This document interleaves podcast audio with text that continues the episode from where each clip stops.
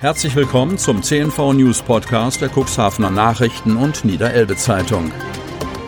In einer täglichen Zusammenfassung erhalten Sie von Montag bis Samstag die wichtigsten Nachrichten in einem kompakten Format von sechs bis acht Minuten Länge. Am Mikrofon Dieter Bügel. Vor den News gibt es einen kurzen Werbespot in eigener Sache. Weihnachtsmann, ein Notfall. Wir haben immer noch nicht das perfekte Geschenk gefunden. Ach, Wichtel, keine Panik. Es gibt doch das Geschenke-Abo der Cuxhavener Nachrichten oder der Niederelbe Zeitung. Oh. Da gibt es Lesefreude, Informationen aus der Region und jede Menge Wissen. Zum Vorteilspreis für Freunde, Verwandte oder einfach für sich selbst. Und zwar gedruckt oder digital. Mehr unter cnv-medien.de slash xmiss20. Donnerstag, 10. Dezember 2020. Cuxland-Virologe fordert bundesweiten harten Lockdown. Kreis Cuxhaven. Sachsen macht dicht, Bayern schränkt ein, die Bundeskanzlerin fleht nach harten Beschränkungen, doch Niedersachsen will noch nicht. Lockdown ja oder nein, das war am Mittwoch die alles entscheidende Frage, jedenfalls für die Politik. Bei den Wissenschaftlern herrscht hingegen Einigkeit, auch vor Ort. Infektionszahlen senken, das ist das oberste Ziel der beschlossenen Einschränkungen. Doch die jetzt gültigen Maßnahmen wirken nicht im gewünschten Maß, weil sie entweder nicht richtig sind, nicht ausreichend sind oder nicht befolgt werden, sagt Markus Rahaus, Virologe aus Nordleder, mit Blick auf die bundesweiten Infektionszahlen. Denn anstatt zu sinken, stagnieren die Zahlen auf hohem Niveau seit Beginn des Lockdown Light und beginnen jetzt auch wieder zu steigen.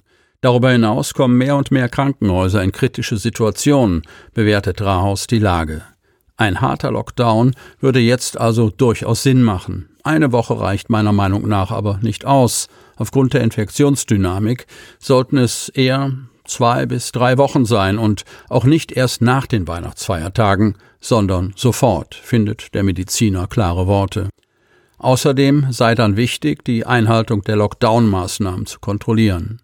Ich richte mich innerlich darauf ein, dass es noch Änderungen an der aktuellen Verordnung geben wird, sagt der Cuxhavener Landrat Kai-Uwe Bielefeld, der die Maßnahmen für den Landkreis Cuxhaven verantwortet.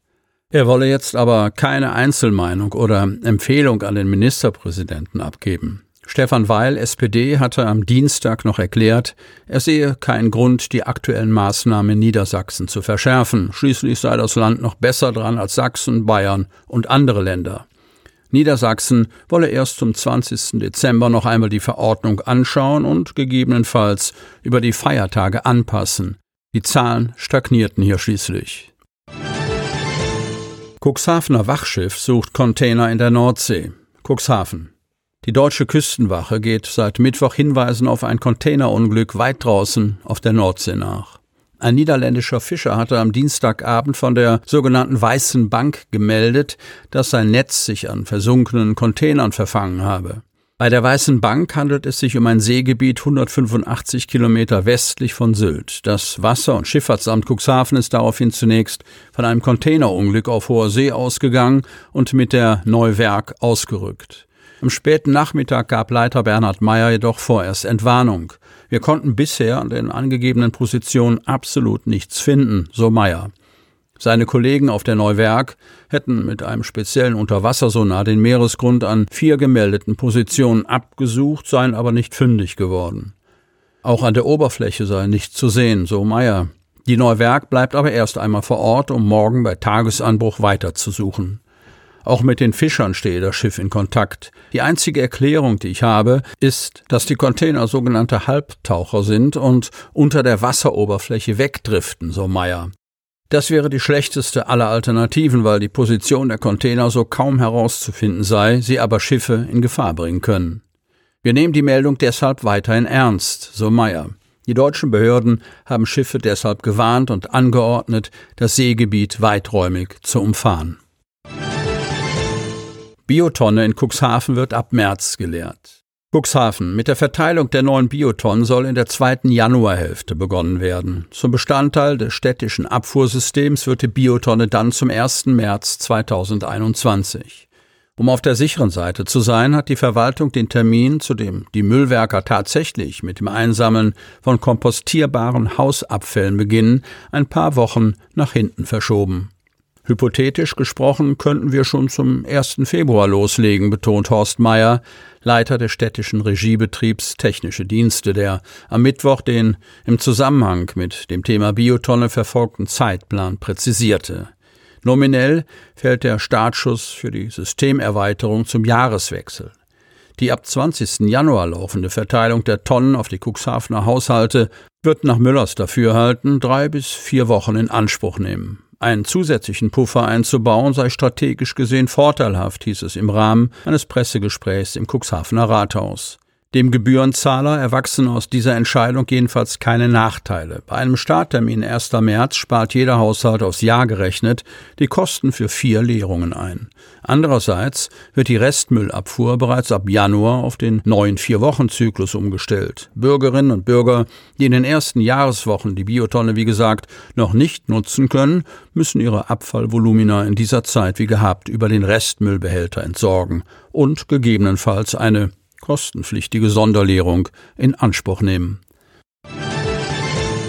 Niedersachsen verzeichnet Rekordzahl an Corona-Toten. Kreis Cuxhaven. In Niedersachsen ist ein Rekordwert von 42 Corona-Toten binnen eines Tages registriert worden. Auf Rufe nach einem harten Lockdown geht die Landesregierung vorerst aber nicht ein.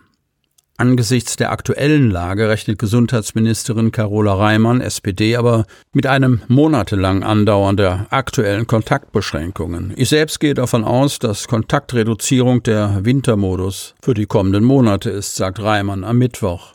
Die Nationale Wirtschaftsakademie Leopoldina hatte am Dienstag eine drastische Verschärfung der Corona-Beschränkungen gefordert. Der bisherige Höchstwert der Corona-Toten hatte in Niedersachsen am 25. November bei 34 gelegen. Insgesamt hat es inzwischen in Niedersachsen im Zusammenhang mit der Epidemie 1338 Tote gegeben, teilte das Gesundheitsministerium mit. Die Zahl der nachgewiesenen Neuinfektionen mit dem Coronavirus stieg am Mittwoch landesweit um 1011. Die Sieben-Tage-Inzidenz betrug 84,3 nach 84,6 am Vortag. Das Infektionsgeschehen stagniert damit in Niedersachsen weiterhin, wie auch die Zahl der Corona-Patienten in Kliniken. Auszeichnung für Grundschule Alte Moor. Hemmoor. Die Alte Moorer Grundschule darf sich jetzt auch ganz offiziell als sportfreundlich bezeichnen. Eine entsprechende Urkunde und ein Schild hat die kommissarische Schulleiterin Jessica Winz erhalten. Auf eine Übergabe in großem Rahmen wurde Corona-bedingt verzichtet. Mit der Auszeichnung Sportfreundliche Schule will das Land Niedersachsen Schulen motivieren, Sport und Fitness in ihr Schulprogramm aufzunehmen und mit vielfältigen Bewegungsangeboten und gesunder Ernährung die Entwicklung von Kindern und Jugendlichen zu fördern. Ferner wolle man gemeinsam mit dem Landessportbund für ein sportfreundliches Klima an den Schulen werben und die Arbeit der Schulleitung, der Lehrkräfte sowie aller Personen würdigen, die sich in einer Schule für Sportlichkeit und Fitness der Kinder und Jugendlichen einsetzen. Der Antrag auf Anerkennung als sportfreundliche Schule war bereits 2013 maßgeblich von Regina Käkenmeister vorangetrieben worden. Die inzwischen pensionierte Lehrerin, die unter anderem in Altemoor Sport unterrichtete, hatte von der Initiative des Landes gehört und mit der damaligen Schulleitung eine Bewerbung eingereicht, mit Erfolg. Die Übergabe der Urkunde und des Schildes sollte jedoch zu einem späteren Zeitpunkt im feierlichen Rahmen erfolgen. Das Land würdigte unter anderem die verschiedenen Wettbewerbe wie Bundesjugendspiele, aber auch die Einbindung von Sport in den ganz normalen Unterricht. Zum Beispiel geht es dabei um die pantomimische Darstellung von Begriffen oder das Aufstehen und Hinsetzen im Deutschunterricht, wenn man über Groß- und Kleinschreibung spricht. Kleine Maßnahmen, aber sie halten die Kinder in Bewegung. Und zum Schluss noch ein kurzer Hinweis in eigener Sache.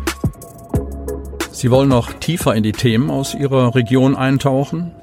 Im CNV Medien Podcast auf Tauchgang kommen jede Woche Freitag spannende Personen, emotionale Stories und tolle lokale Projekte aus dem Landkreis Cuxhaven zu Wort. Einfach kostenlos abonnieren auf Spotify, Apple Podcast, Amazon oder auf der Startseite unseres Medienhauses unter cnv-medien.de. Sie hörten den Podcast der CNV Medien, Redaktionsleitung Ulrich Rode und Christoph Käfer. Produktion Rocket Audio Production.